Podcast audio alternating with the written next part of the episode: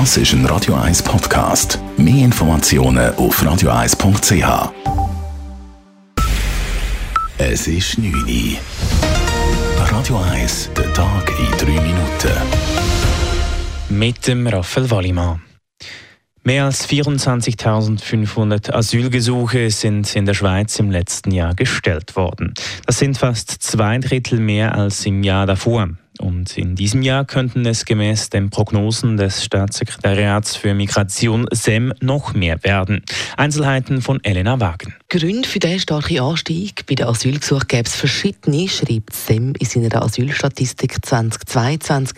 So sei zum Beispiel das Reisen nach der Pandemie generell wieder einfacher geworden. Außerdem hat die Pandemie die Volkswirtschaften geschwächt und der Ukraine-Krieg die Preise in die Höhe getrieben. Das alles sind Fluchtgründe. Nach den über 24.500 Asylgesuchen im letzten Jahr rechnet SEM in diesem Jahr mit bis zu 30.000. Entscheidend sind da verschiedene Faktoren wie die Migration aus der Türkei auf Italien oder von Nordafrika Richtung Europa oder auch die Grenzkontrollmaßnahmen der Schweizer Nachbarländer. Elena Wagen, Radio 1.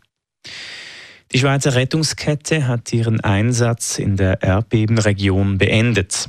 Das teilt das Außendepartement EDA mit. Das Schweizer Team, bestehend aus über 80 Expertinnen und Experten sowie Suchhunden, landete heute Abend nach einem einwöchigen Rettungseinsatz in Zürich.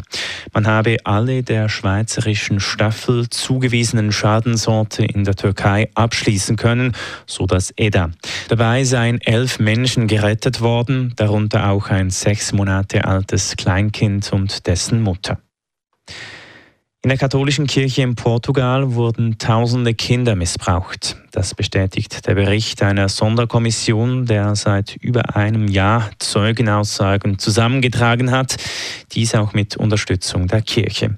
Laut dem Bericht wurden in den letzten 70 Jahren über 4800 Kinder sexuell missbraucht, in mehr als drei Vierteln der Fälle von katholischen Priestern.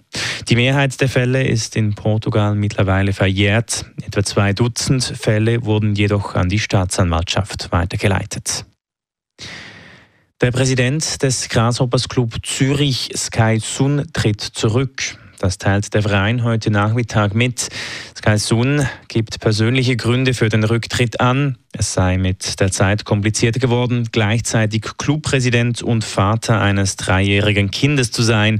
Er wolle nun mehr für seine Familie da sein. Sky Sun war bei der Übernahme der chinesischen Investoren 2020 als Präsident von GC eingesetzt worden. Bis seine Nachfolge ernannt ist, übernimmt Vizepräsident Andras Gurowitz das Amt gemeinsam mit Vertretern der Investoren. Radio 1 Wetter. Verlauf der Nacht bildet sich tiefer Hochnebel. Der steht uns bis morgen am Mittag vor der Sonne. Nachher setzt es aber auf und es gibt einen strahlend schönen Nachmittag. Temperaturen morgen Morgen um den Gefrierpunkt. Am Nachmittag gibt es zwischen 7 und 9 Grad. Das war der Tag in 3 Minuten.